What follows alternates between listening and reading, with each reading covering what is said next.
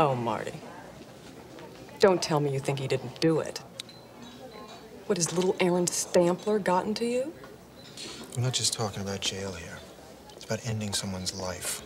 Saludos, esto es otro episodio de Encinta Podcast. 002. Este es el 002. Hoy andamos con Luis Raúl García Rubén, el negro cepillado de los podcasts. Necesitas decir la introducción completa. Pronto venimos con jingle. Ya mismo hay jingle. Y está cabrón. Sí, está bien, hijo de puta. Está probablemente con uno de los mejores raperos que hay en Latinoamérica ahora mismo y en el Caribe, cabrón. Yo diría que top 3.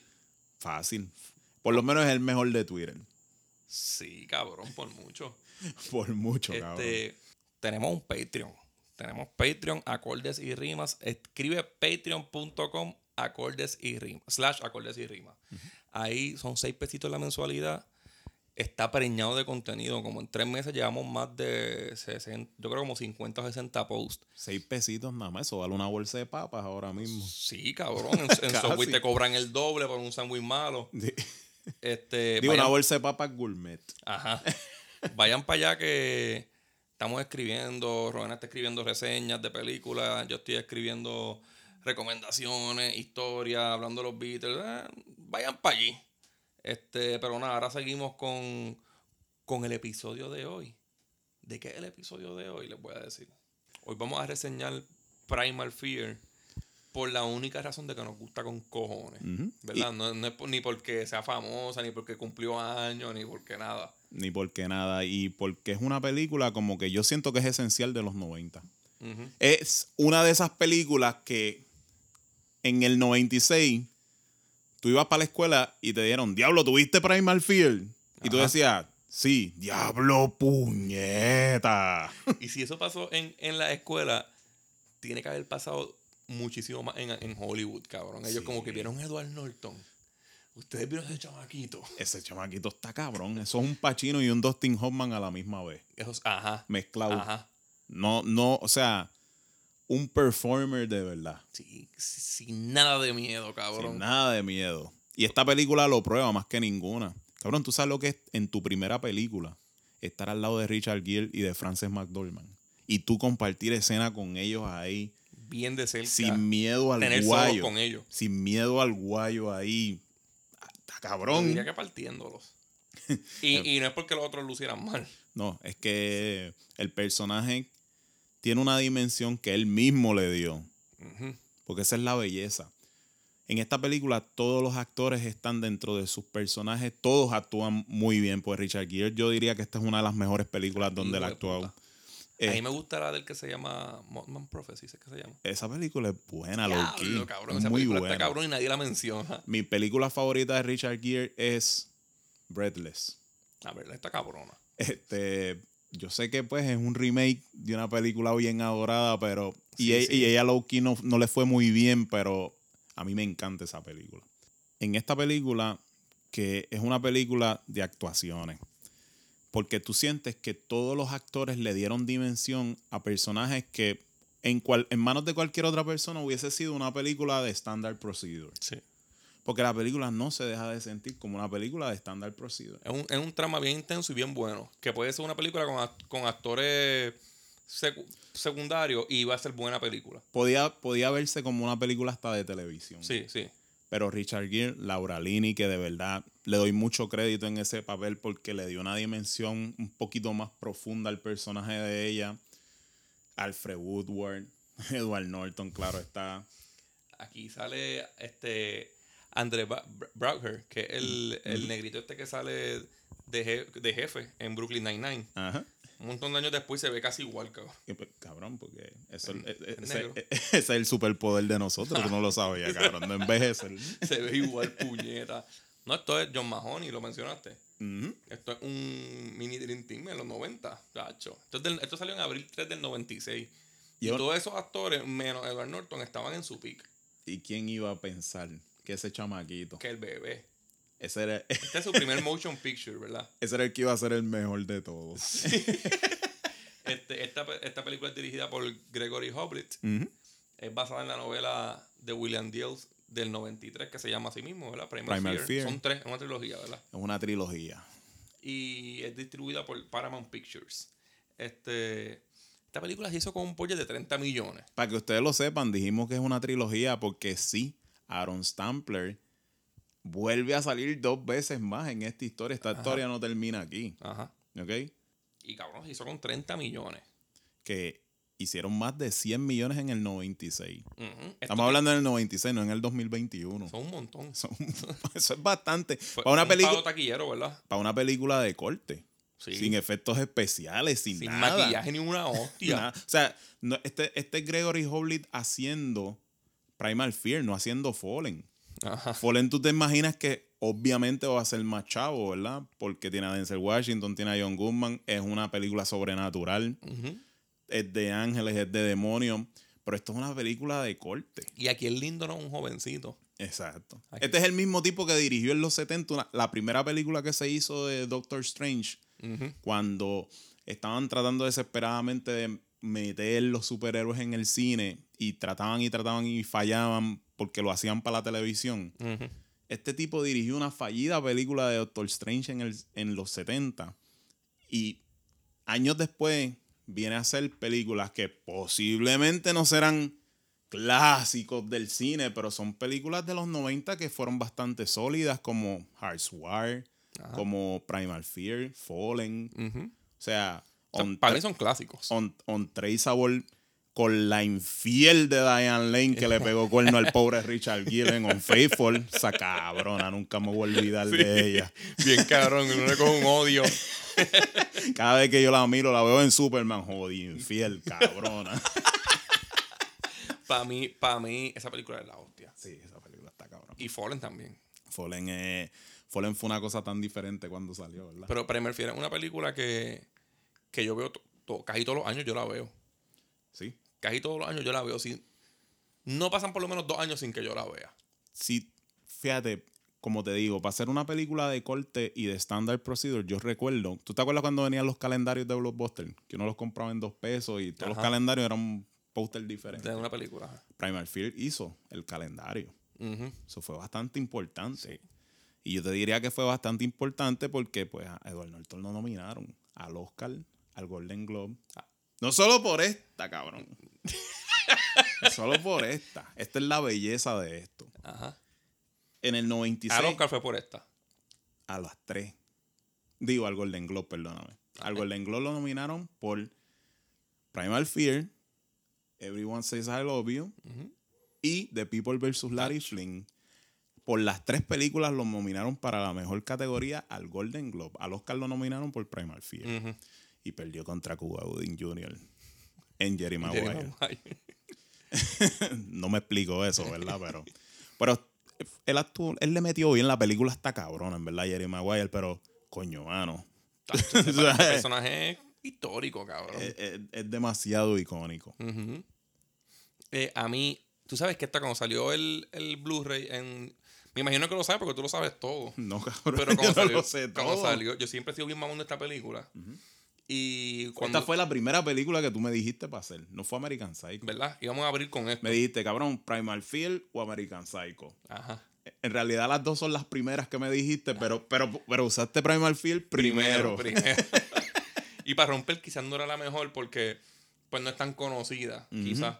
Y no tiene a Christian Bale que es más eye candy para las niñas. Claro. Este, Edward Norton era un niño flaco inclenco aquí. Y nunca llegó a hacer otra cosa que no fuera eso. Este, cuando salió esta película en New Release, yo, yo la estaba esperando en Blu-ray. ¿Sabes? Cuando salían antes, como que era bien raro que, que saliera un clásico, salían más que los New Releases así, que salían del cine. Cuando vino, la vinieron a hacer en Blu-ray, nunca más la volví a ver así. La primera edición, yo trabajaba en Best Buy, Ujú. era una Ziploc así como de evidencia. Ah, sí. Sí. Sí, que ahí le habían cambiado la carátula que los ponían a los dos en una foto. Como un mugshot, más ah, o como menos. un mugshot, sí. Yo- esa es la que yo tengo. Ok. Y estoy bien feliz de tenerla. Este- Sí, porque recuerda que esos son varios años después, porque en, la en el primer póster recuerda que Edward Norton no sale en ningún lado porque él no, No, era nadie para ese Era Richard. Gere y ya. Pero ahora, de ahora es Richard Gere y Edward Norton. Ah. Eh, eh, Edward Norton no salía porque él fue uno de los 2100 cabrones que hicieron casting para, para el personaje de Aaron Strampler. Increíble. Entre ellos, Matt Damon dice que uno que confirmó haber estado desesperadamente tras el papel. Y se lo creo. ¿Sabes por qué se lo creo? Y le hubiera- no le hubiera quedado tan mal. No. ¿Sabes por qué se lo creo? ¿Por qué? En 1999, Matt Damon hace de talento en Mr. Ripley. Y hace de un psicópata. Sí, sí, bien cabrón. Que tiene un montón de identidades. Y el papel le quedó Sí. cabrón. No, lo nominaron, ¿verdad? No, no lo nominaron. Pero, mereció una nominación. pero papel. Anthony Minella, el director, se convirtió en un hito de Hollywood con esta película. Este, también a, al que querían era a Will Wheaton. Ajá. Y él rechazó el papel porque estaba estudiando este, Drama, drama, ajá. Y el manager le dijo, no, cabrón, tú deberías coger ese papel. Y él le metió una referencia bien pendeja de Star Wars de que si no terminaba de estudiar y hacía las cosas por orden, no se iba a convertir en un, tre- un true Jedi. Él se le tiene que estar cagando en la madre Sí, Star Wars a esta hora, cabrón. aceptó que no coger el papel hizo que no fuera un true Jedi. Cabrón, mencioname una película de Will Wheaton que tú te acuerdes ahora mismo rápido. No, cabrón, yo lo más que me acuerdo es que salió en Big Bang Theory. Exacto. Manda. Eso, cabrón, man. Wow, tremenda decisión en tu vida, y, cabrón. que, y que es. Tú sabes, los managers por eso existen. Debiste escuchar a tu manager, Hazle cabrón. caso, cabrón. Tú le estás pagando para eso. Exactamente. O sea, yo me imagino al manager peleando con el cabrón. Esto es una película de Richard Gere. ¿Qué escuela de actuación? ¿Qué te pasa? Ya la hiciste, cabrón. La primera opción para el papel de Aaron Strampler era Leonardo DiCaprio. Leonardo es como que la primera opción de todo, cabrón. Todos los personajes, cabrón. Si yo hiciera una película mañana, mi primera opción sería Leonardo DiCaprio también. La mía sería Willem Dafoe. Sí, cabrón, porque eres bien mamón. de- Yo no soy bien mamón de, de Leonardo DiCaprio, soy mamón. Pero no soy bien mamón, pero sería mi primera opción, fíjate. Por encima de Cristo Ward. Cabrón, si a ti te tú, Waltz, tú yo eres tú eres director de película y te dicen, escoge el actor que tú quieras. Está bien, lo que pasa es que, ok, aunque, aunque Christoph Waltz es- yo lo amo. Ese yo digo que es el mejor actor ahora mismo. Este. Sin saber el tema que me va a tocar, me arriesgo más a coger a, a Leonardo DiCaprio que se tire el personaje. Ok. Que a, que a él. Yo creo que, aunque Christoph Waltz es súper gracioso en su sarcasmo, eh, si fue una película un poquito más comercial y qué sé yo, Leonardo DiCaprio encaja mejor. Y plus con Christoph Waltz, más allá de Tarantino y Roman Polanski, como que nadie le ha sabido dar la, Sí. la dimensión que él merece. Sí, porque a mí, ni, ni, ni Tim Burton. No. Porque a mí Big Eyes me gustó, pero él- no, me, no me sorprendió. No, está, no es como Tarantino o y en James. Bond no me... ¿Qué? no es como Tarantino o Roman Polanski. Ajá, en Carnage, cabrón. Carnage está demasiado hijo de Y son cuatro hijos de puta y él se los carga, vacilando. Porque lo que hace es vacilar, entonces sacarlos por el techo, cabrón. Yo me imagino el corazón pedófilo de Roman Polanski latiendo, cabrón. es que ese, ese cabrón en esa película, como que no le presta ni atención a lo que está pasando. Y eso es lo cabrón. Eso es lo que le queda, cabrón.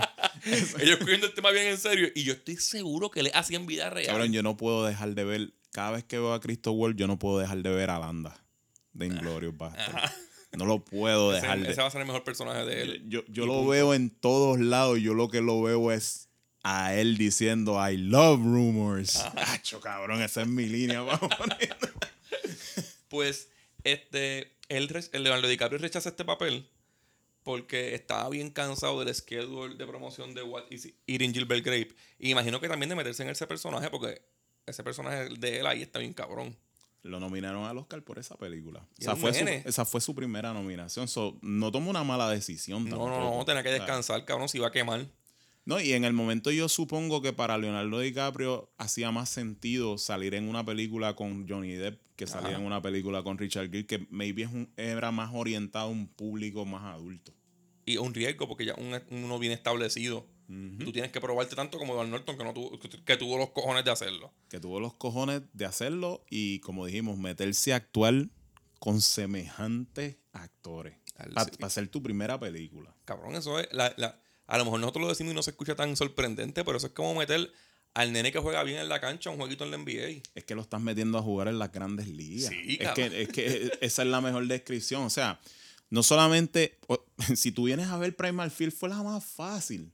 Porque por lo menos pues es intimidante desde el punto de vista de actuación. Tú estás al lado de Frances McDormand, de Richard Gere, de Laura Linney, de un montón de actores que son probados. Sí. Pero tú sabes lo que es para tu primer año en película ser dirigido por Milo Forman, cabrón.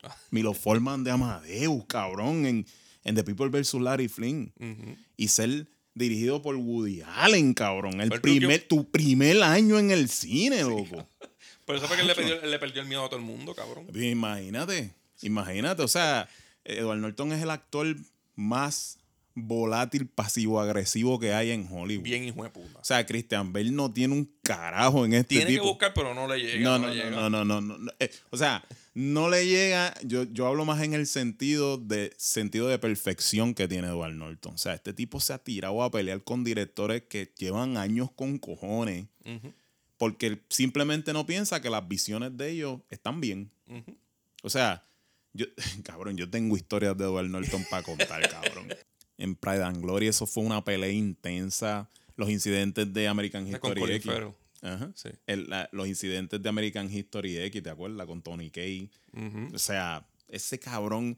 Yo no quiero decir que es una diva porque él es un actor perfecto. ujú. Y gener- no es que digo que Christian Bale no lo es, pero él simple y sencillamente no es mejor que Edward Norton. Es que, ajá. Y en el personaje de. Ok, el personaje de American Psycho quizás nadie lo hace mejor que, que Christian Bale. Pero este personaje te presenta más como que cambios de fa- que cambios faciales. Porque ese es el- es- e- eso es exactamente a donde yo voy. Por ejemplo, esa es como la comparación de Al Pacino y Robert De Niro. Yo siempre he dicho, yo siempre he dicho que Al Pacino es mejor actor que Robert De Niro, pero Robert De Niro ha tenido mejor carrera. Porque Sí, ha sabido sí. escoger mejores personajes. sí. Porque Robert De Niro se hunde sus personajes como hace Christian Bale. Edward Norton es más un performer como Al Pacino. Que todo le va a salir bien. y Así la, pelea es una- la película es una mierda. Y tú ves a Edward Norton igual en todas las películas. Eh, Edward Norton no tiene que subir de peso, no tiene En que American bajar. History X subió músculo. Sí, porque pues eh, lo que pasa es que en esa historia Era un eh, skinhead que tenía que ser fuerte. tenía que serlo. y era el jefe del corillo. Y acuérdate que eso es más como una recreación de Macbeth. Este, él tenía que tener. eh, de- ellos decían que ellos describían el personaje como Macbeth como si fuera un general, como que era un tipo que era un líder, que se veía fuerte. So, ahí necesariamente él tenía que hacer algo físico, porque pues tú sabes que Edward Norton físicamente no es, flaquito, intimidante. sí. Cuando Pero, Lo único fuerte fue ahí en Hulk. Exacto. y, no es, y no es él. Pero la cuestión es que si tú ves, Edward Norton es el tipo de actor que es más de la academia de Lee Strasberg en el estilo de Al Pacino, John Leguizamo, muchos actores, Chompen, que Chompen aunque a veces cambia físicamente, Chompen más es el performance que da. él, él es un performer y él cambia a través de su actuación. Él no necesita disfrazarse, picarse el pelo. Edward Norton se parece a él en casi todas sus Sí, películas. sí. Este, tú ves a Edward Norton ya de lejos en una película y él porque Lo mismo que le pasaba al Pacino. Al Pacino te puede hacer 20 papeles con, la misma, look, con la misma look, cara, con la misma ropa y todo. con la misma ropa. y, y es una persona diferente en cada película. Este, hablando de, de American History X, Edward Furlong fue considerado para el papel. Increíble, ¿verdad? Bueno, Yo sé que eso hacía sentido en los 90. Era, Él era más nombre que, que Edward Norton eran, en ese momento. eran cinco años después de, de Terminator 2. So, pero acuérdate que también en ese momento Darth Furlong tenía una fama bien cabrona de indeseable en el set. Él hizo una película que es de culto que se llama Pecker, que es muy buena. Pero casi ningún director quería trabajar con él porque cuando, pues, you get blackballed by James Cameron, te jodiste en el cine. James Cameron es una diva. Y si James Cameron dice que alguien es más diva que él, cógele miedo, Ajá, cabrón. sí. Sin ellos saber que Edward Norton era una diva. Esa es la diva, Esa cabrón. es la diva. Eh, de Furlong ahí me gusta Detroit Rock City, pero no quiero hablar de eso. Pero cabrón, Edward Norton es una diva artística. Eso sí hay que dársela. Ajá. Porque los tantrums de él siempre han sido por cuestiones de la película, no por una que mejor. no por una botella de agua, cabrón. Sí. No por un tiro de, de cámara, Ajá. tú sabes, sino es más en base a la historia de la película. Este, y Pedro Pascal dice que esto fue de sus primeras audiciones o su primera audición, algo así. Ok, De Mandalorian. Ajá. yo, yo entiendo que no, no hubiese quedado tan bueno. él, es, él es muy buen actor, pero no. No, es que. no ese nivel de. Quizás Leonardo. Leonardo en el momento, sí. Sí. Eh, vamos a empezar con, con la historia de la película. Eh, la primera línea de la película es Richard Gere o Marty, el abogado, diciendo en la facultad de Derecho un profesor me dijo dos cosas. Primero, de hoy en adelante cuando tu mamá te diga que te quiere, busca una segunda opinión. Y Ya, le- ya ahí te dejes la película. Tú dices, esta película tengo que verla. Ajá, sí, porque ella te dice, duda siempre. Exacto. Eh, y él le pregunta, ¿y qué más? Si quieres justicia, ve un putero. y si quieres que te violen, ve un tribunal. ¿Qué hijo de cabrón? Ya tú tienes que ver la película. Ya, automáticamente. Este, sale él hablando un poco de- del caso y diciendo que a nadie le importa la, la- la culpabilidad de su cliente. que, que no, eso no se- ni se le pregunta al cliente, como que explícame qué, qué fue lo que hiciste. No, tú buscas cómo defenderlo. Claro. Tú no pierdes tiempo en pensando, ya lo fuiste bien culpable, cabrón. Y La mentalidad de él es el tecnicismo. Más nada. hay que ver cómo ganar. No, buscar impo- el no importa sacarte de un hoyo, hay que, hay que ganar. Yo no, yo no quiero que probarle al mundo que tú eres un angelito. Yo, quiero probarle al mundo que yo estoy bien cabrón. Yo quiero, exacto, que yo soy el cabrón aquí. Entonces, luego, luego muestran el título de la película y se escucha un coro de niños de iglesia y enseñan a Edward Norton entre esos niños. Ujú. Ya están pintando lo inocente Ujú. de Aaron, de Aaron Stampler. Ujú. Eh, está Richard Gere en, la, en una cena y se encuentra con Laura Linney, que es la, la protagonista de la película, ¿verdad? Sí, la protagonista femenina de la película. Y le intenta... Debería, debería ser Frances McDormand. Ajá, por, por relevancia, ¿verdad? Pero, pues, allá la traen más adelante para reforzar, para reforzar el elenco. Y lo carga, lo carga bien. Sí, sí, como siempre. Él intenta seducirla. Es que ella también es más linda que... Sí, claro. Y, y ella le menciona que, que no repite One Night Stands. Y él dice, pero si nosotros tuvimos un par de meses, ella le dijo, seis meses que fueron un One Night Stand. Entonces ya empieza a dibujar en, en Marty, en Richard Gere, como que una ira y le, le va creando como que ese reto que, que, representa, que representa para un dandy como Richard Gere, que yo creo que todavía lo representaría. Y eso es así. Él es un picaflor y tú no le puedes negar nada. Cabrón, ese, ese es el novio de mi mamá. Ajá. Un tipo que se mete de animales por culo. Eso es así. A ella no le importa un carajo. A ella no le importa un carajo. Ella dice que si ella le tiene que meter el guimo por el culo. ¿Qué cojones? Le gusta sentarse encima de los Richard. Gere y este cabrón, este. ¿Cómo era eh, que se llamaba? Ah, Vídate, déjalo, déjalo. no, síguelo. no nos desviamos para ese tema. Este, me gusta que bien random enseñan como. Cary Grant, cabrón, Cary Grant. Ese, ese, es su, ese es su amor de niñez, cabrón, Cary Grant. como- a mí me gusta como bien random enseñan. El viejito este que se baña, se está mirando en el espejo, pone la mano en el, en el, en el, en la mejita de noche y ¡raclán! le pican los dedos para el carajo. Tú estás viendo esta película, la primera línea te deja mamando y como a los tres minutos o cinco minutos pasa esto y tú haces como que, ¡ia puñeta! Y viene un, un asesinato bien violento. bien morboso. pal Pal 96. 96. Demasiado de morboso. Ujú. Este, que este es el arzobispo. No te lo explican todavía, ¿verdad? Pero este es el arzobispo. Y luego de afuera se ve como, como lo tiran contra las ventanas. Contra, el cartero está saliendo y mire, ¡ya puñeta! Este cabrón lo quieren matar bien matado, cabrón. Está peleando con Thor allá adentro. Literalmente estaba peleando con Hulk. Este, luego Richard Gere entra a una barra de mala muerte y se encuentra con Manny el de Scarface. Después de decirlo así, cabrón. se va a quedar Manny el de Scarface. Manuel de Scarface o Tifo Parts. Ah. Eh, que esas son las dos más famosas. Sí, pero es Manny el de Scarface. Volviendo un poquito atrás rapidito, antes de que sigas con el relato que está muy interesante.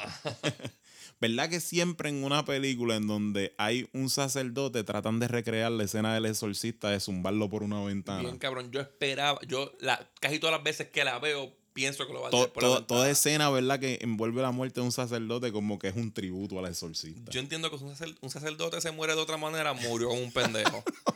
no hay manera de que muera de otro. Ah, y me dije, mira, ¿tú te enteraste que se murió fulano el sacerdote? ¿De qué edificio lo tiraron? ya ni pregunta por qué, como que, ay, ¿y de qué piso cayó? Enseñan la escena de, de los hechos, el crical de sangre y el cuerpo, y un chamaquito lleno de sangre corriendo por un pastizal. Ujú, chamaquito parece un Boy Scout, ¿verdad? Es- el chamaquito es Aaron Strample, Edward Norton. Parece que se le, que como que se les va a escapar a la policía, como que le saca ventaja. Claro. Se mete por entre medio de unos trenes, el tren pasa y los deja a ellos bien despegados de él. Entonces usa como la técnica de esconderse, de esconderse abajo de la vía, pero lo encuentran. Encuentran. Y, y es- esto, aunque yo no me. Aunque aquí es que empieza lo bueno de la película. es bien, es bien bueno cuando él recuerda este momento casi al final de la película. Exactamente. Una de mis partes más, de- o sea, más significativas que yo creo que hay en la película es eso. Sí, ¿verdad? Porque, no sé, eh, eh, lo hace más especial. A ti se te olvida eso y él todo recuerda al final Él como que- recuerda al final. Ay, no se lo olvida. Pero entraremos en eso más, más, al- adelante. Más adelante. Mientras Marty está en- la, en, en una barra explicándole cómo los abogados defienden a los culpables sin preguntarle cómo lo hicieron. Eso está bien interesante. Enseñan la, per- la persecución de, de Aaron En la- en las noticias. en las noticias. Y él como que va perdiendo la, la atención hacia el televisor. Está como que vamos para allá. ¿Qué carajo está pasando? Eh, a puñeta. Mira, mató, mató un- a Mataron un, a un arzobispo.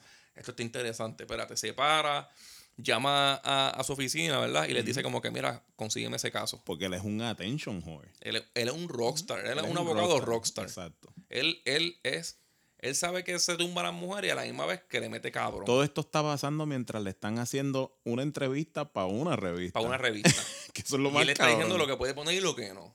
Él decide él, lo es- que él puede. es un animal de la fama. Y él se encojona y le dice, ah, esto va para la portada, ¿verdad? Porque él, sí, él, después enseñan revistas de él. Sí, sí. Este, eh, luego, luego en la comisaría pide hablar con, con Aaron Stampler. Llega allí, re- llega con un rockstar, lo reciben como que, ah, tú vas a coger el caso, Diablo, cabrón. puñeta. Esto va a estar hijo de puta. Estos son rating, cabrón. Este cabrón es como el, el Gordon de los noven- del 96. cabrón, imagínate. Entonces, allí conoce a este humilde chamaquito con problemas de habla, ¿verdad? Es como gago. Tartamudo. Hace el papel de, tal, de tonto, tan hijo de puta, de niño buleable, que, que obviamente Es pues, demasiado perfecto, cabrón. él le explica que, que el arzobispo, él estaba ahí, se supone que estuviese como hasta los 18 años, y el arzobispo lo dejó más tiempo, Lo recogió de la calle. lo recogió de la calle, que el arzobispo le dice, él, él fue como un padre para mí. Lo abusaban en la calle. O sea, Él, él- vi- él él- viene de, de, de la madre se le murió bien joven y que el papá, él no quiere ni mencionarlo. él vende desde el principio la noción de que no- nada está pasando raro con este sacerdote. O sea, este, este tipo a mí me salvó mi vida. Ajá. ¿Entiendes? So, Él dice que, que en el cuarto hay otra persona. es bien extraño ver un personaje que está todo lleno de sangre. Que Dice- acaban de matar a un arzobispo. Que ya tú, crees que la primera escena va a ser él explicando, ok, soy culpable, ¿cómo me va a sacar de aquí? Exacto. No, él lo que te dice, no, yo no lo maté. Hacho, ¿quién carajo ahora mató Hacho, a ese tan tipo es un santo, ese tipo me, me salvó a mí, esto, él es como mi padre, pero tartamudeando. Ujú. Y a la misma vez, pues te, te dice que en el cuarto había otra persona. Ujú. Que ya Richard Gere dice, ok, me voy por ahí. Un dato bien peculiar es que lo que tú dijiste, él tartamudea. En la novela también tartamudea. La novela sale en el 93. Ujú. La novela se convierte en un bestseller. Ya en el cine se veía que estaban copiando técnicas de la novela. Bueno, de William Dale habían copiado técnicas ya en su manera de escribir en los mismos, en, la- en otras películas y pues habían hecho, por ejemplo, hicieron una novela de él que se llamaba Sharky's Machine, que era de Burt Reynolds, le hicieron película en el 81, que trata de uno de los temas que más él pone en sus novelas, que es el boyerismo, de mirar por las ventanas, como de espiar. En esta novela, cuando sale en el 93, Aaron Stampler, que después se convierte en uno de los mejores villanos de Hollywood, tartamudea. Ujú. En el 95, antes de que salga Primal Fear, sale Die Hard with a Vengeance. Jeremy Irons hace de Peter Krieg, que después resulta ser el hermano de Hans Gruber, el villano de la primera parte. Cuando él estaba vendiendo una personalidad que no era la de él al principio, ¿y cuál era el emo de Jeremy Irons en Die Hard with a? Que tartamudeaba. Y él lo hacía intencionalmente para que trajeran psicólogos para que lo analizaran. Pero eso era, tú sabes, un teatro que él hacía porque él quería realmente otra cosa. Ujú. Ya ahí tú ves que un año antes de esa película, Primal Fear sale en el 96, la novela tiene éxito porque están copiando Mucha gente técnicas para incorporarlos en otros villanos. Creó una influencia. Exactamente. Allí, este, después que le dice que hay otra persona, él le pregunta como que, ¿y qué tú hacías allí? Y él le dijo, yo fui a entregar un libro. Este, le, entre- le entregué un libro y, y pude ver que había otra persona, pero no, le, no pudo ver porque como que cuando se empezó el, al- el altercado, él quedó como en un shock. Y, eh, y él, él- él le cuenta que, que él le cuando le pasan esas cosas así, él, pierde el conocimiento para el carajo. Y que corrió porque cuando despertó estaba lleno de sangre. Exacto. Y esa es la escena que enseñan ya, que, que él corriendo a la policía embarrado en sangre. Eh, luego Marty va a hablar y explicar eso en la oficina con sus compañeros. Y ellos, pues, obviamente, se pegan a reír y dicen, diablo, cabrón. Este es bien culpable. Es como que es bien bullshit. Esto es un bullshit. Y le dice, pues, pero es nuestro bullshit. Y hay que bregar con esto. Vamos a ver qué vamos a hacer, cabrones. Exactamente. Como que eso está bien perdido, pero hay que ganarlo. Claro. Y eso, eso- a mí me gusta ese reto de él. Sí, porque el motivo es, es él. Cabrón, él no. En la película, a él no le importa a nadie. Él, como todo abogado, claro, tú, tú nunca dices, me voy a convertir en abogado para volverme famoso. Ese no. No. Cabrón, en algún punto de tu vida tú tienes ideales y tú. Él, de hecho, tiene un ideal que se revela más adelante en la película cuando está borracho. De que él siempre piensa que, pues, tú sabes, la gente a veces son buenas y se ven en la necesidad de hacer cosas terribles.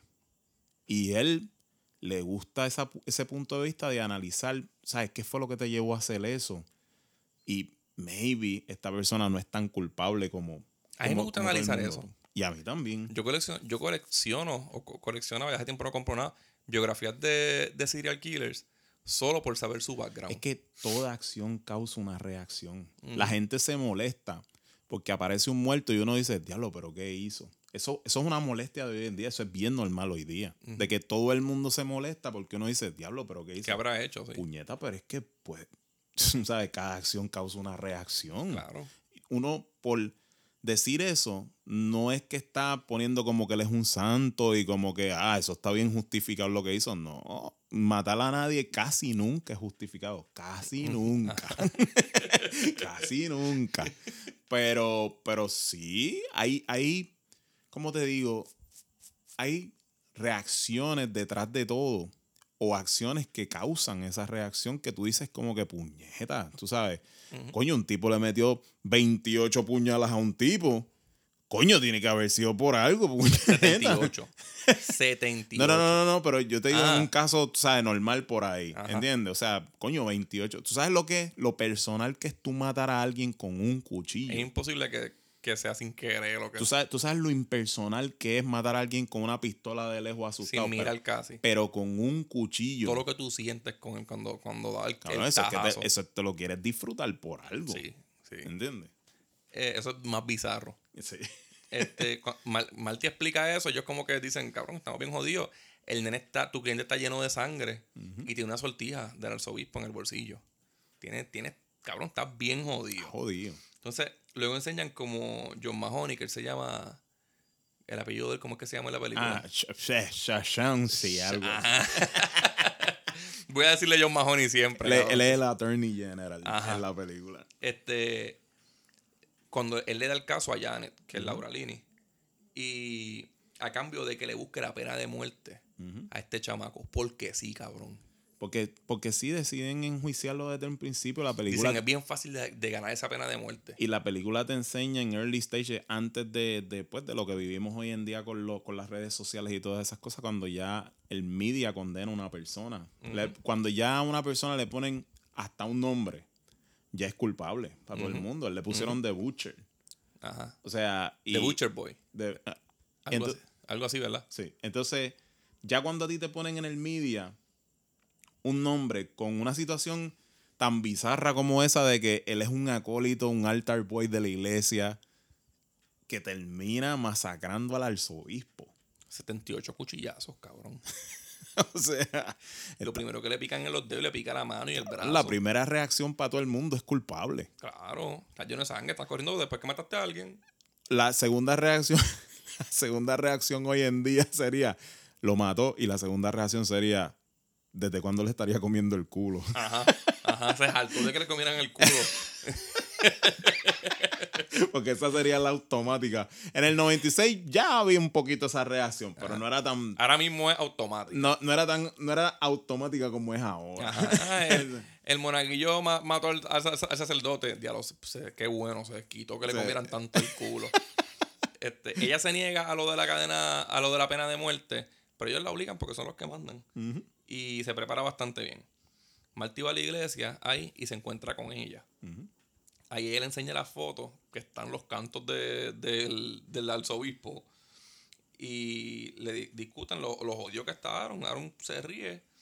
En la foto se ven, pues, cabrón, es bien morboso. Sí. La, la muerte bien. Ah, aparte de todo esto, él escribe un mensaje, un código en el pecho, que es B 320 321 105, no, B- 3 32 156. Y Marty le dice que, que ella escogió el caso por, por como que por estar con, contra él. Claro. Él- y, él- él- y le saca en cara que, que se quedó trabajando con ellos por vez de irse con él. Sí, porque todo es parte de una vendetta personal que tienen ellos contra él porque él estaba en la posición de ella, hacía en el 85. Y a él lo sacaron por algo que hizo, que no voy a contar porque pues vean la película. y ya todo se percibe como que es una guerra entre ellos. Ellos la utilizan a ella porque ellos saben que ella había estado atada con él románticamente.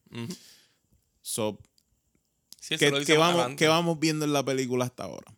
Que esto es una película en donde todo el mundo está utilizando a todo el mundo para algo. ¿Ok?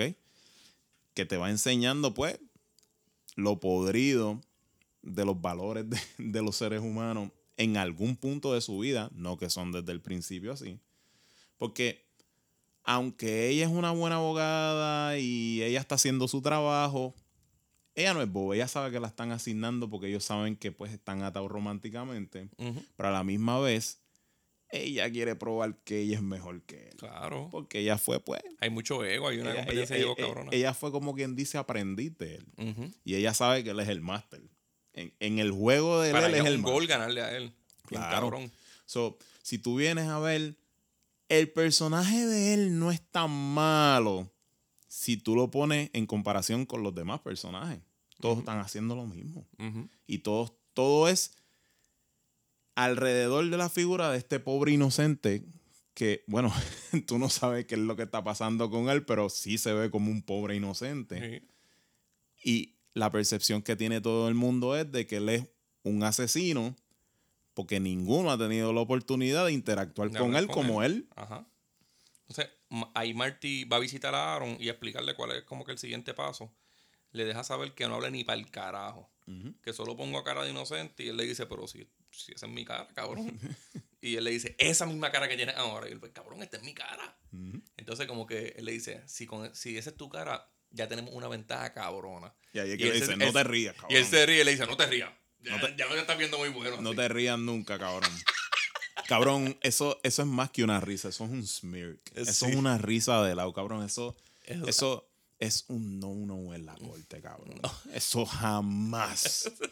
Si usted que, usted que me oye, si alguna vez lo acusan de algo, nunca haga eso en la cara. Quédese con la cara como una piedra. Mejor suelta una carcajada, pero no te rías con la mitad del cachete. No, no, no, no, porque es que eso, eso me encabronaría hasta a mí. Yo- ya, yo, ya yo diría como que este cabrón lo hizo.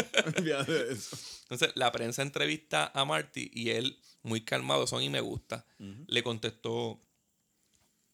Le- a él le dicen: este, Eres famoso en sacarle inocentes culpables y, y joder a las víctimas, pero en este caso te la vemos bien difícil. Y él le contesta: En este caso, mi cliente es la víctima. En este caso, hay dos víctimas. Yo tengo que sacar a una de ellas. Claro, porque ellos le decían eso porque pues él tenía fama de defender a bichotes como, como Piñero, como, Ajá, como Manning ajá. de Scarface. Es como. Que no hay una mejor representación. O sea, tú escoges a Steven Bauer para la película porque este tipo estaba al lado de Tony Montana. claro. Tú Obviamente. sabes que es un tipo que está metido en muchos problemas. el público cuando lo ve en la película va a decir narcotraficante, de verle la cara. Ajá. Ese, ese es el, el único estigma Si que este Steven Bauer nunca se va a este hijo quitar. de puta. que andaba con Tony Montana hace unos añitos. Cabrón, este tipo es la hostia. Entonces, la defensa pide asesinato en primer grado y Marty pide tiempo para hacer un estudio psiquiátrico. este, no se lo conceden, pero enseña que su cliente no tiene antecedentes penales y tienen que hacer un poquito de buche. Es, es- eso es generalmente lo que todo el mundo siempre busca hacer. Claro. Pero en el caso de él, a él le pasan dos situaciones. Tiene una mujer fiscal y tiene una mujer jueza. Ajá. Que siempre van a ir en contra un poquito de él, porque la fama nunca debe ser objeto para que alguien la tome en contra tuya en una corte. Yo no soy experto en corte, yo estoy hablando de lo que a mí me es lógico. Pero como quiera que sea, siempre la fama de tú ser un abogado que busca los tecnicismos para sacar a una persona libre, mm, eso siempre le debe picar en el cerebro a una persona que está buscando la justicia. Y, ¿qué, qué tú ibas a pensar? Este cabrón va a venir a tratar de sacarlo por loco. No se lo vamos a permitir. Ah, ¿Entiendes? So, pero él es tan hábil que él mismo se lo saca de su cabeza. Ah, voy a tirar, pero yo sé que me lo van a quitar. Vamos por otro lado porque yo sé que ellos no tienen motivo. Y ahí es donde yo los voy a agarrar a ellos. Ajá. ¿Entiendes? este, Marty vuelve a reunirse con, con Aaron porque alguien atacó a Tommy. Y que, que un em- un- el empleado del que es negrito. En el cuarto de Aaron. Él fue al cuarto de Aaron y un chamaco salió del carajo y le empezó como que le dio un puño y se tiraron al piso y él le, él le arranca, antes de que se escape, le arranca como que la pantalla y le corta toda la oreja. El investigador legal más malo que tú has visto en una película. Más malo, cabrón. Entonces, Aaron le dice que pudo haber sido Alex, que es un compañero del que es bien hijo de puta. Y luego Marty le enseña la, la foto de Linda. Aquí empezamos a jugar mental. Este, este es el mind game. Y que esa Linda es la novia de. Según Aaron, es su novia. Y, le- y le pregunta por ellos, pero él, él no sabe. Él no sabe dónde están ellos, el paradero de ellos. Marty le explica que, que el Estado lo quiere matar. Y él no está ayudando a que pase lo contrario. Exacto, porque le está escondiendo información. Se supone que tú, con tu abogado, tú tienes que abrirte y decirle todo lo que está pasando contigo. Pero a la misma vez Marty se ve más convencido. ¿verdad? Él siente como que hay algo que le están dejando de decir. Sí, este cabrón no, no puede ser tan malo gagueando ahí como un cabroncito. Exacto. Eso lo está devolviendo a ser quizá la persona que era él al principio. Y que se perdió después de muchos, muchos años de diferentes casos, diferentes situaciones, ego, eh, fama. Eso en verdad lo va devolviendo un poquito a quien él era a lo mejor al principio. Y va encontrando un caso que por fin tiene una justa causa. Sí. De, que- de decir, coño, mano, se tiró hasta pro bono por la fama, pero en el camino le va cogiendo como que el jueguito y dice, coño, de verdad que este tipo en verdad no puede haber hecho nada. Sí. Ahí lo enseñan cuando él se reúne con, con la, con la psiquiatra, con la psicóloga. Y ella le dice que no le cree lo de la amnesia. Y él la mira fijo y le dice, yo le creo. Ok. Y a- aquí es que como que te empieza a ir a puñetas. Este cabrón lo va a defender porque cree en él. Él se refiere a la condición que él tiene como, como el tiempo perdido. Los episodios esos que él le dan, que él como que pierde el conocimiento y se va como en un blind spot. Sí, eso es Lost Time. Él va, él le... él- aquí, aquí para mí es que empieza la película a ponerse bien cabrona. este, ahora el supuesto culpable empieza a ser la víctima ante los ojos de los protagonistas. Y la psiquiatra entrevista a Aaron, la psicóloga, y le pregunta sobre el supuesto shock. Él le explica que le pasa desde los 12 años. Que su mamá ya había muerto cuando le pasó la primera vez, que por eso no pudo buscar mucha ayuda. Le preguntan por el papá y él le dice, no lleguemos ahí. Como que mi papá es un cabrón. Exacto. El papá, tengo entendido que en el libro era viola- lo violaba, ¿verdad? Lo violaba y lo maltrataba físicamente. Aunque con él tú nunca sabes qué es lo que está pasando. Entonces le dice que, que no se trató nunca la condición porque en Creekside eh, la gente solo iba al doctor si tenía una fractura. No, bien, nadie- bien, bien común. Ajá. Sí, yo también, cabrón. Sí, sí. Este, en la vista, Janet, la abogada, quiere enseñar la foto y Marty se opone. Porque él dice, cabrón, ya todo el mundo sabe que, que, que hubo una muerte, no tenemos que ver un tipo muerto. Pues ella está apelando al shock value. Eso es lo que ella quiere. Y él no la deja ni para el carajo. Entonces, este, la psicóloga vuelve a entrevistar, ahí va y entrevista a Aaron y le pregunta por Linda. Siempre que digo Linda lo digo ahí como que va a pasar algo. este, él le dice que, que piensan que ellos se van a casar, que es como que el amor de su vida. Ella le pregunta que si han tenido sexo. Sí. Él como que se pone nerviosito y no quiere decirlo. Y a lo Eso no último es le- asunto tuyo. Sí, sí, hemos tenido. me, me lo chingó, me lo chingó. Este, ella le dice que, que si él se acuesta con alguien más, él le dice que no. Entonces, y le pregunta, ¿y ella? Se acostaba con alguien más. Se acostaba con alguien más. Y ahí él le empieza a cambiar como que el rostro y a perderse de la mirada y se le va como que los ojos para arriba. Y se, se acaba esta escena. Entonces, ahí es que Marty lo enseñan que va a la, a la oficina de su de la investigadora la- con la muchacha. El paralegal y el Ajá. investigador. Y, y ella le enseña como una como unas fundaciones en el barrio donde está Manny de Scarface. Ajá. Y Manny, Manny de. Scarface. Y Tony, y Tony Plana. Y Marty se va para allá, empiezan a hablar, se van por la calle por ahí hablando los dos. Y ahí, ¿qué, qué es lo que le explica Tony Plana a él? Bueno, primero lo que le llama la atención es que, pues, el nombre del Attorney General aparece en la lista de donantes de ese proyecto que estaba. Shahoni, Shah, Shahoni. Y cuando él lo ve, dijo: Mmm, este cabrón está envuelto. Aquí hay chavo. Payback time. Ajá. A lo mejor me los puedo llevar a los dos. de Tú tienes que ver con el arzobispo, espérate. Espérate, vamos. ¿Por qué? ¿Verdad? Porque al principio de la película él demostraba como un interés insano por el cliente de él. Y era de que él quería que, pues, tú sabes, el tipo se declarara culpable, que ellos lo iban a dejar libre y que él se tenía que ir del estado de. Chicago. Le iban a dar un millón y pico. Exacto. Pero el tipo no se quería ir. Yo cojo los chavos, pero me voy a quedar. Y entonces aquí es que viene el amarre de esas primeras escenas. Ellos descubren que técnicamente ellos estaban tratando de hacer un plan de gentrificación en, en todos los terrenos que eran de las iglesias. De, riqui- de riquitillo. Exacto, convertir casa, más o menos lo que hizo Koch en los 70 en, en, en Nueva York, que él sacó un montón de gente de las barriadas. De alrededores. que eran barrios bonitos, limpios, que las casas estaban lindas y la gente vivía decentemente. Y él limpió todas esas áreas de gente pobre, en su mayoría puertorriqueños, Ujú. para relocalizarlo en diferentes áreas y hacer todo eso de casas caras, de Eso mismo. edificios. Eso mismo era lo que ellos estaban tratando de hacer.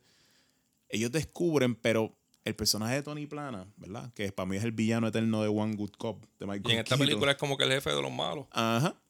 Dice que él se reunió con el sacerdote y se lo dijo, mira, ¿cómo tú vas a sacar a esta gente? de Esta gente es buena, Esta cabrón, no gente es buena, eso". esta gente es pobre y esta Pero gente... a la misma vez yo entiendo que él lo explica así, pero también puede ser la manera de que le dio una amenaza. Como Sí, que cabrón, no sí. saca a esa gente de ahí, tú sabes. de- definitivo, porque él sabía que a quien único él podía amenazar era el, era el arzobispo, obviamente, pero el arzobispo tenía gente muy poderosa detrás. O sea, tenía la attorney general detrás y esto no es poca cosa. Sí. Este, y él dice que el sacerdote, pues, se quitó. Y dijo, coño, no, si es para sacar gente, tú sabes, no lo vamos a hacer. Y eso hace que John Mahoney pierda millones. 60. 60 millones, cabrón. Este todavía él no lo dice, él lo explica después. Él lo explica después. Y, y Martí le pide a, a Martínez que, que si testifica. Sí, y Manny por- le dice, claro, yo testifico, no, tú, cabrón. tú. tú. Sí, El jefe, cabrón. Sí, cabrón, porque ya eso es una buena carta para tú decir, no, aquí había un chanchú de corrupción que envuelve la attorney general y este cabrón tiene que haberlo mandado a matar. Yo los voy a volver locos a, to- a todos ustedes. Cabrón, tú siendo abogado, esa es perfecta. Pero, ¿qué pasa aquí? En la próxima vis- vista enseñan el cuchillo y los tenis llenos de sangre. Marty sin negar nada va acomodando la teoría de que había una tercera persona en la escena. Y ellos dicen que, que el asesino era zurdo y Aaron es zurdo. Y yo también.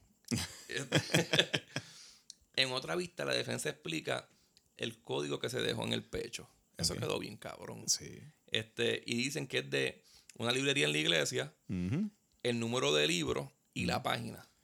Y el Que- título del libro. Y el título del libro que es de Scarlet Letter. ¿Un libro de qué? De bella De- Y ahí, y ahí tú como espectador dices, Carles Letter, en el de un sacerdote, siempre tiene que haber bellaquera, buena. El nene tiene la razón de haberlo matado.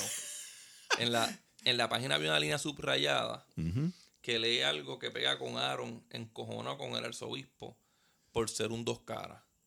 Ajá, Es como una dedicatoria a un hipócrita. exacto. Eso es lo que yo entendí de esa línea. Claro, eso es lo que Y te describe a la misma vez la película. Te da un hint de Pero tú no lo sabes todavía. maybe lo que está pasando aquí es esto. Sí. Este, Marty se reúne encojonado con Aaron y le pregunta por esa línea. Y él le dice que él nunca ha leído eso, que es ni Scarlet Letter y que no le gusta Hawthorne. Y no él le dijo, tú subrayaste esa línea, cabrón. se va encojonado de ahí. Ujú. Este, luego le enseñan peleando con sus empleados porque no han descubierto un carajo, porque son unos inservibles. Sí, porque él no contaba con lo del libro. Ajá, Eso- se supone que ellos le, le chequearan antes. Eso él lo mató bien cabrón en la corte porque lo, Lo dejaron mudo. Recuerda, el, el el fin de él es sí ganar el caso, pero él, él quiere lucir bien mientras Se tiene lo que defenderle hace. todo y no se pudo defender ahí. Eso no lo hace lucir bien porque están haciendo un trabajo pobre de investigación. ¿Entiendes? ¿Cómo, ¿Cómo fue que ellos se les adelantaron? Ah, Y tampoco han encontrado a la tercera persona que estaba en el cuarto. Ellos le dejan saber que creen que fue el chamaquito. Pero otra vez, Que lo están mandando a hacer trabajo de más que no existe. ¿qué es lo que lo mantiene a él en el caso? Que hasta ahora no hay móvil. Ajá, nadie tiene un motivo. Nadie ¿Qué tiene- motivo? La psicóloga vuelve a preguntarle por Linda y él le pide cambiar el tema. ella, ella quiere seguir preguntando por la novia y él empieza como que a desesperarse. Le dice que se siente cansado, que le duele la cabeza, que no quiere hablar de ella. Entonces ella se, se, se para a bregar con la cámara y ella le dice, está bien, está bien, mala mía. Porque en verdad se ve que le, que le está doliendo. La cámara se está quedando sin La batería. cámara pega como que suena un pit de esos bien annoying. Y también eso se nota que lo está molestando a él, el beep ese. Claro. Y ella se prega a bregar con la cámara y le dices, ¿tú sabes qué yo puedo hacer con esto, con la cámara? A lo que él le contesta bien encojonado, ¿cómo puñetas voy a saber qué puedes hacer con eso? yo no uso cámaras, cabrón. Pero es como si cambiara de personalidad. Es otra persona, cabrón. La mira bien mal, bien cabrón, con las venas marcadas en la cara. Los ojos perdidos para el carajo. La mira como mirada de asesino. Y ella se asusta y él se pasma. Y todo esto no tiene ni maquillaje ni efecto, ¿sabes? Ajá. Él cambia por completo y es él. Y ahí es donde tú por primera vez empiezas a entender lo que a él se refiere como lost time. Porque este es el periodo en donde él, Cuando ella sepa, cuando ella se asusta, él cae otra vez, como que. él cambia de personalidad y automáticamente él no se acuerda de nada de eso.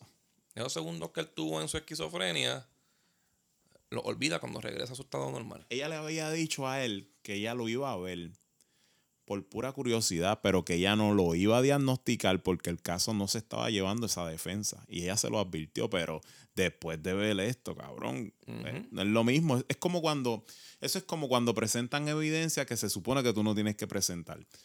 Y se le advierte a todo el mundo que esa evidencia no se acepta, que nadie... Sí, pero y esa evidencia se vio y el jurado la vio. Y lo que tú ves se queda en tu cerebro y siempre lo vas a tomar. Como, como, como algo que ya tuviste.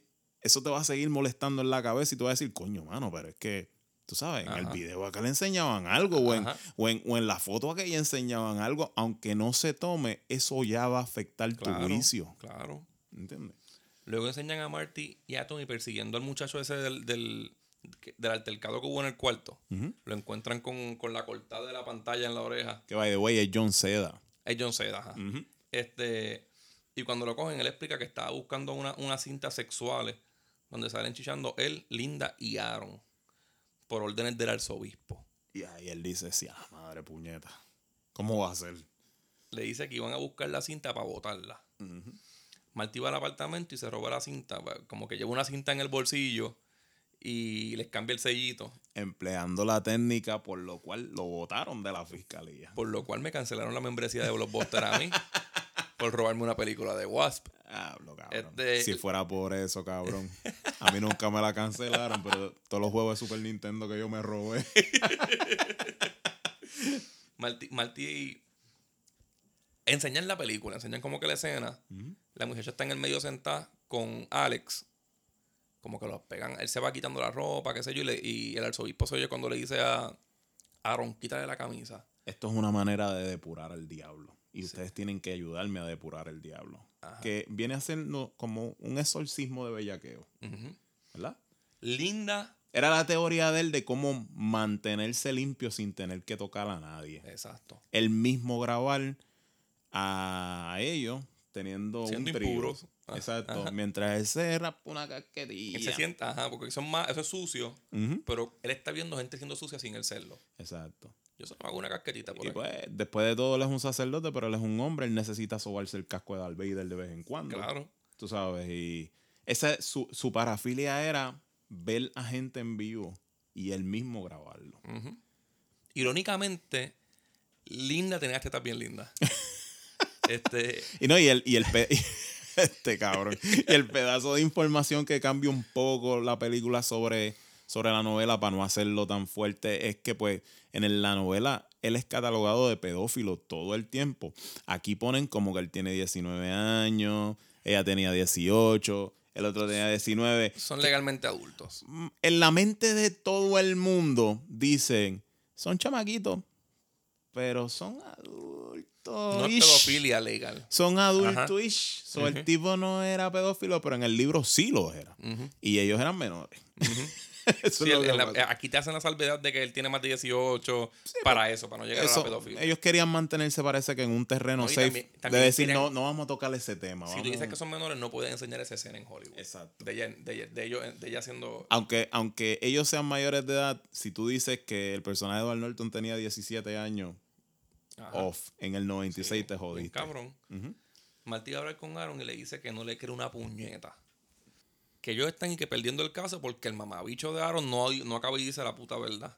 Lo insulta tanto y tanto y tanto que Aaron se para y empieza a darse cabezazos en la pared. By the way, no que está mintiendo, porque él todavía no cree en la teoría de que él puede llegar a mentir, ¿verdad? Ajá. Sino de que está dejando de decir cosas. No estás diciendo la verdad, cabrón. No me estás diciendo, o sea, estás escondiendo algo. Exacto, no estás diciendo Habla todo el, claro, el puñeta. asunto completo. Y aquí esta escena para mí es la nominación del Oscar. Ujú. La voy a poner para, para escucharlo. Dale. I'm losing this case. You know why I'm losing this case? Because my fucking client is fucking lying to me. Mm-hmm. I never, never, never, never lied. Bullshit! No more bullshit. No more games. Everybody thinks you did this. Everybody. I'm the only one who believes you, and I am that close. So I want it all out. All of it. Right now. Right here. Did you underline that book? Hey, hey, hey, look at me. Did you underline that book? No, no, no, no, I didn't. I don't believe you. That is bullshit. I told- I don't fucking believe you. I told you. I saw the tape. I saw the tape. I know what he did to you. Oh, now I want to hear it from you. No, no, Tell me, no. Tell me the whole thing.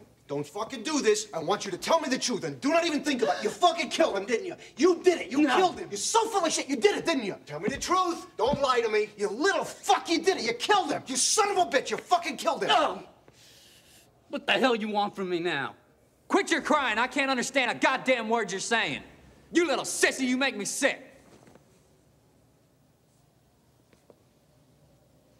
Well, looky here. Who the fuck are you? Who the fuck are you? Hey, this is my cell, Jack. Who the fuck are you? Le da par de puño a Richard G. Este es el primal fear de la película. Ah. Este es el título de la película. O sea, esto era lo que en toda la película él no quería creer, pero in the back of his head, como dicen, él sabía que sí iba a haber un motivo porque algo está pasando aquí. Este es el momento en donde él se da cuenta, en donde tiene una oportunidad perdida porque pues el insanity technique le iba a salir, pero no se lo permitieron.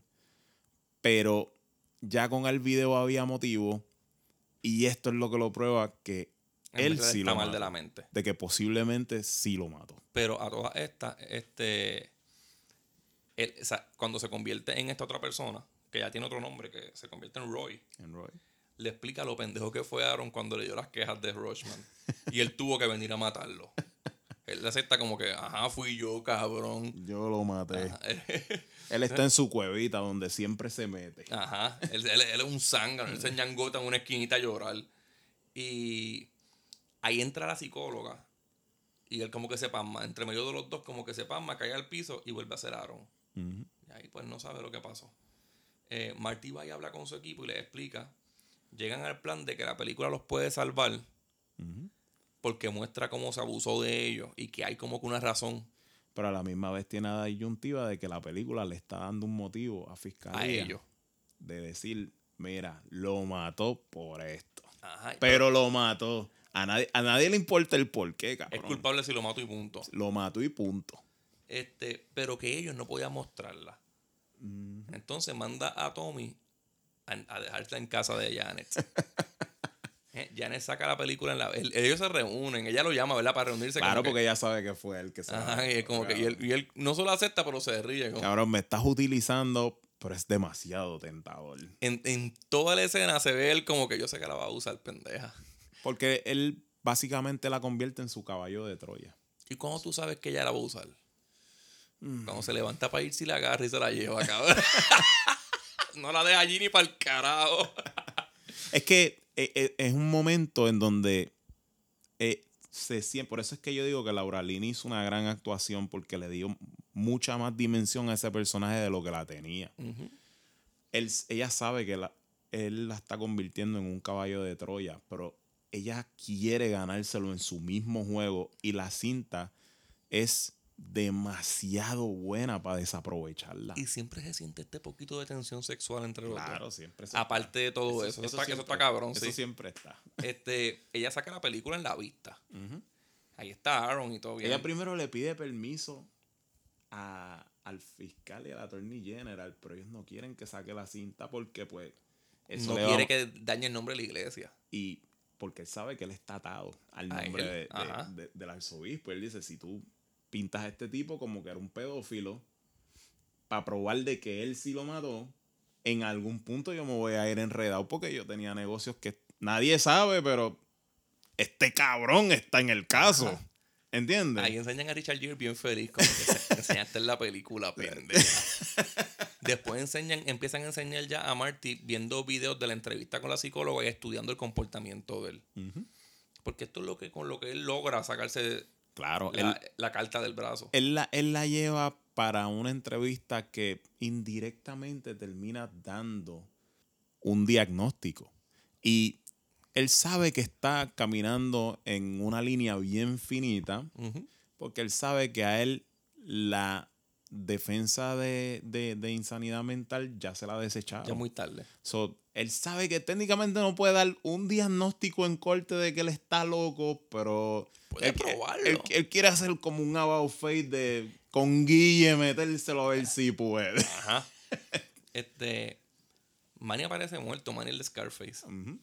Y Marty descabrona a Mahoney en la vista. Eso se, es así. Se desquita esa. Porque él, eso lo sigue convenciendo de que maybe Aaron sí de eso, pero este cabrón sigue detrás de todo esto. Ajá. Porque no es casualidad que en este preciso momento este tipo aparezca muerto. Algo está pasando aquí. El encojonamiento de lo de la película hace que aquel mueva su de esto y matan a Manny. Y este en la vista se va personal uniendo, atándolo. Atándolo. Que esto no tenía que hacerlo, pero lo hizo porque se tenía que sacar esa, esa vendetta. Y lo logra magistralmente. Lo logra hijo de putamente. pero lo regañan. Aunque yo pienso que en la película cometió un error después porque no s- como que después de esto él no sufre más. consecuencias mayores y Bueno, la demanda de muchos chavos, de 10 mil. sí, pero como que yo pienso que la película debió enfatizar más en qué pasó con este personaje después de eso, porque eso es un embarre como quiera. Sí. La, la, la jueza lo lleva aparte y le dice, tiene una demanda, te puede demandar por 10 mil y si vuelves a hacer esto, te cagaste en tu madre. Y dice, no, no, tranquila, ya como que me lo saqué del cuerpo. Son Este, 10 mil de multa, cabrón, no es fácil. Luego entrevistan a testigo como, a la psicóloga como testigo. Y esto se pone bien bueno, porque ella pega a explicar que sí, que ella piensa que él tiene como que esquizofrenia. y, ella empieza, y ella empieza a retar como el conocimiento de ella. Porque el mismo Marty no quería que ella dijera que él estaba así. No, no, no. no. Y ella como que era, sí. Es que, es que él sabe que, que, pues, él, él estuvo con ella y él sabe que ella es una bestita. Ella, ella le mete. ella le mete y ella rápido va a bajarle el expertise a ella. De decir, pero ¿cuál es en el área en donde tú te especificas? Ah, tú eres forense. Tú no tienes que ver mucho So, con entonces la opinión tuya es un poquito más académica que de expertise real. Ajá. Y ningún profesional quiere verse en esa situación, cabrón. O sea, tú sabes lo que es tú joderte, tú, tú- ser una persona seria, que eres un experto en una materia y, Y, que te desprestigian. em- empiecen a retar el conocimiento tuyo ella sabe que esa es de la única manera en que le va a joder el planteamiento a él y, y ella se tira o lado porque después de todo, ella es como él. Aunque ella se vista y se revista en una imagen de pulcritud y de que ella, como, le dice, como ella le decía, que ella dormía como un lirón porque ella tenía su conciencia en paz y bla, bla, bla. Eso es un mal de muchos fiscales. Los fiscales, pues, siempre tienden a creer que están en el lado correcto de la historia. Y muchas veces no es así, Sí, sí. ¿verdad? Pero al fin del día, ella es como él y ella va a hacer todo lo posible por ganar. Esta película, al fin y al cabo, es como una crítica a la hipocresía. A las dos, a las personas dos caras, a las personas que son buenos con unas personas y hueputas con otras. Claro, porque todo el mundo en la película tiene una fachada, como todo el mundo en la vida. O sea, Y luego enseñan a Marty otra vez estudiando el comportamiento de Aaron y Roy. Y luego van para la vista a entrevistar a Aaron. claro, porque él, él no duda de su caballita. Él- él sabe que su caballita Él sabe que no puede mencionarlo, pero puede probarlo. Él Y- cuenta con que su caballita sea la que lo pruebe. Exacto. Él dice, él dice, yo sé, yo tengo que ver cómo este cabrón le explota esa mierda, porque tiene que haber algo que, que, en- que enciende ese, ese, ese cheribón. Yo no puedo dar un diagnóstico. Ajá. Yo lo que se los puedo es enseñar a ellos. Que ellos mismos saquen su- sus conclusiones. No es lo mismo tú mirar al diablo a la cara y verlo. Porque como te dije ahorita, tú puedes presentar o no presentar, o que te dejen o no te dejen, que, de que sea admisible o no sea admisible, yo no soy un experto en leyes, estoy aquí hablando mierda, ¿verdad? Pero que sea admisible o no sea admisible, una cosa es lo que ellos te digan que se vale o no se vale, y otra cosa es lo que el jurado ve. Y lo que uno ve ya se queda en su mente y eso es imborrable. La gente, la jueza, los alguaciles, están a punto de ver algo que no se les va a borrar de la mente Sí. y que puede joder el desenlace del caso. Como ahí, quiera. Tú, ahí tú ir estudiando qué es lo que él puede hacer para que salga Roy en la vista, en el, en el interrogatorio. Y él se va dando cuenta que es incomodarlo. Que es darle pushing, pushing their bottoms. Y Ese es el lado sensacionalista de las películas, ¿verdad? De corte, porque pues realmente eso en vida real. Yo no quiero decir que no pasa, ¿verdad? Pero por lo menos yo, yo tuve muchos profesores que eran abogados y yo, yo les preguntaba, ¿cuál es tu película favorita de leyes que tú sientes que es la más real? Y te diría que de 10 profesores, 8 me respondían A Civil Action de John Travolta. Ujú. Porque esa película no es tan se mantiene más... no es tan courtroom. Ellos te, te miran más la perspectiva de, la ne- de negociación. Desde la perspectiva de negociación que me dicen, ese es el que realmente termina haciendo el trabajo de abogado casi todos los días. En las otras películas siempre te tratan de, El supercaso. exacto, del supercaso, de ellos litigando en corte, de esto y lo otro y levantando pasiones. Y ellos dicen, eso realmente a un abogado a veces nunca se le dé en la vida. Tú sabes. A mí me gusta ver el cursor por eso. Sí. Eso es lo que va pasando, como que... Y- como se va montando el caso. Y como te digo, esta película hasta este punto, pues sigue siendo un standard procedure court film. Sí. Porque siempre te va poniendo el lado sensacionalista de lo que son las leyes y es el abogado y el, y el lado que casi todo Twitter se cree, ¿verdad? Porque casi to- todo Twitter son abogados y saben con cojones de leyes y, y toda esa mierda y todos ellos en lit- litigan en su mente. Pero Pues Richard Gere, Marty, escoge, empieza a hacer las la, la interrogaciones y pega a preguntarle por Linda, le pega a preguntar como que por, el, por la escena, lo, le va viendo como se le va yendo la vista y el chamaco lo mira como que cabrón, porque me estás cucando. No hagas eso, cabrón. Y él sigue como que bla, bla, bla. Y cuando siente que ya los ojos se le están perdiendo para el carajo, dice, eso es todo. Ya pueden entre, ya puede Janet este, hacer sus preguntas. ya puedes presionarlos, digo, entrevistarlos. Y la, la jueza le dice que si quiere agua porque lo ve hasta como que ansioso. Exacto. Y Janet viene. la jueza empieza a sentir como que algo aquí está pasando. Y dice, "Hmm, y este cabrón viene a meternos los calientes otra vez.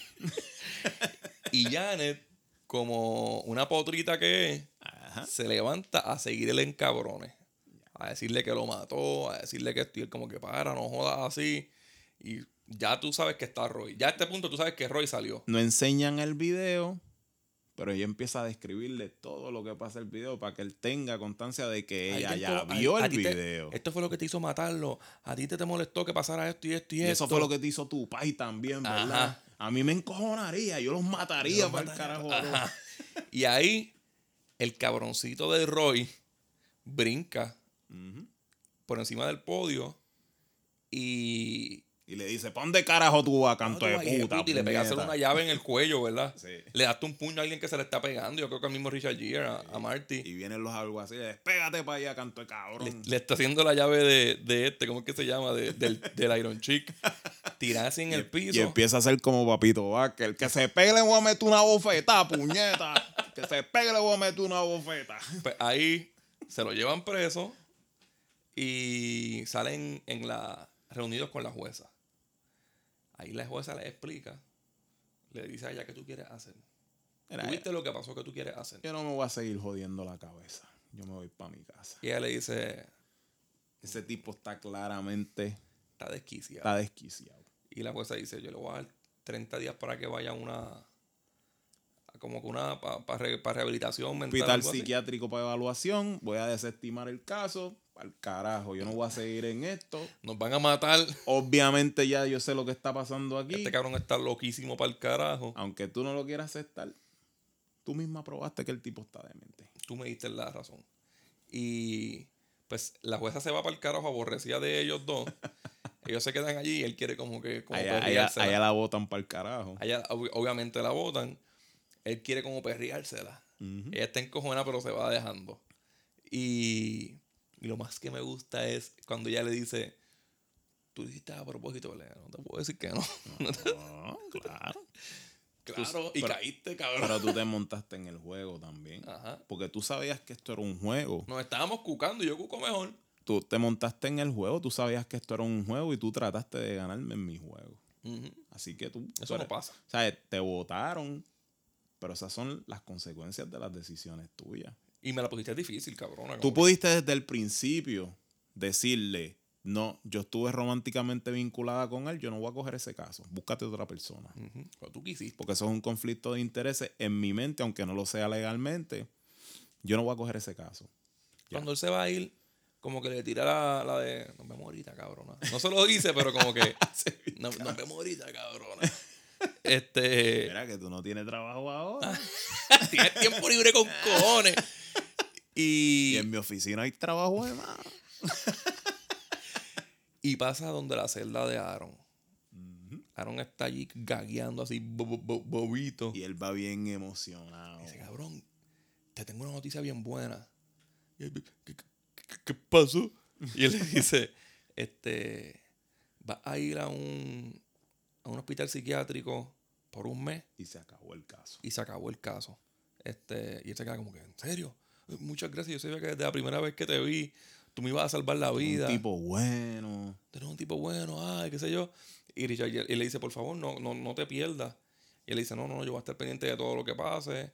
Este, y suerte, qué sé yo. Y cuando se va a ir, este, él le dice, ah, y eh, Marty, eh, dile a, a Janet que lo siento mucho por lo del cuello.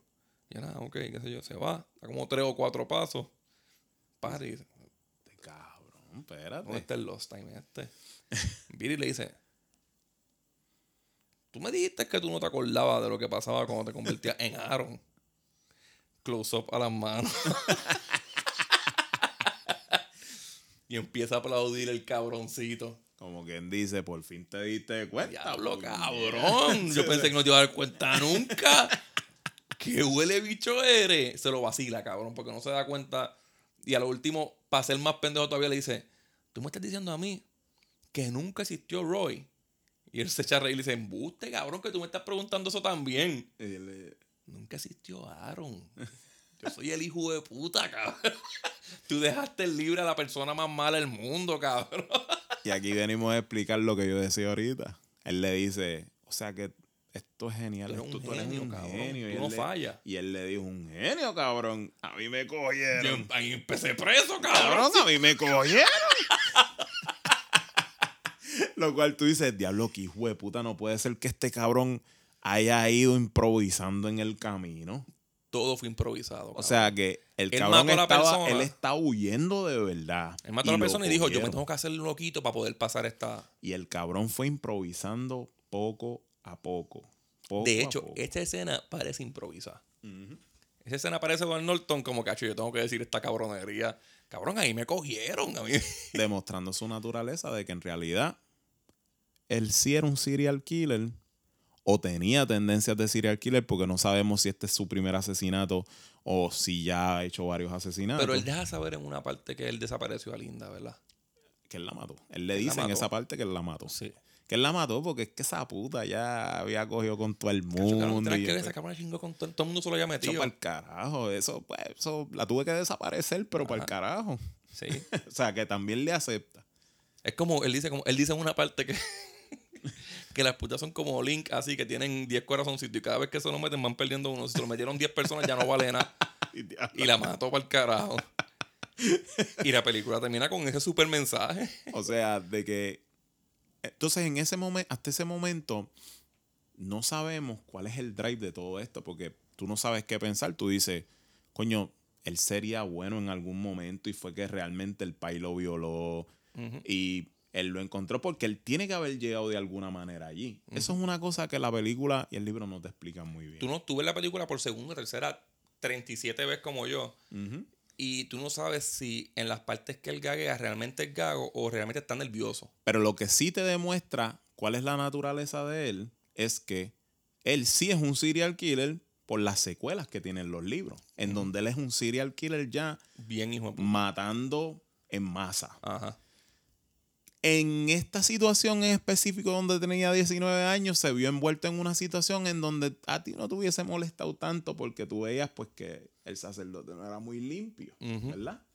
Y la Que, gente que tiene que haber mucho más que esa película. Claro que sí, porque imagínate, si eso no fue con ellos nada más a través de toda su carrera. Mucho más debía haber. Y para mí esas personas que son así se merecen la muerte. Claro. O sea, eso es lo que te hace yo creo que simpatizar y cliquear un poco con él.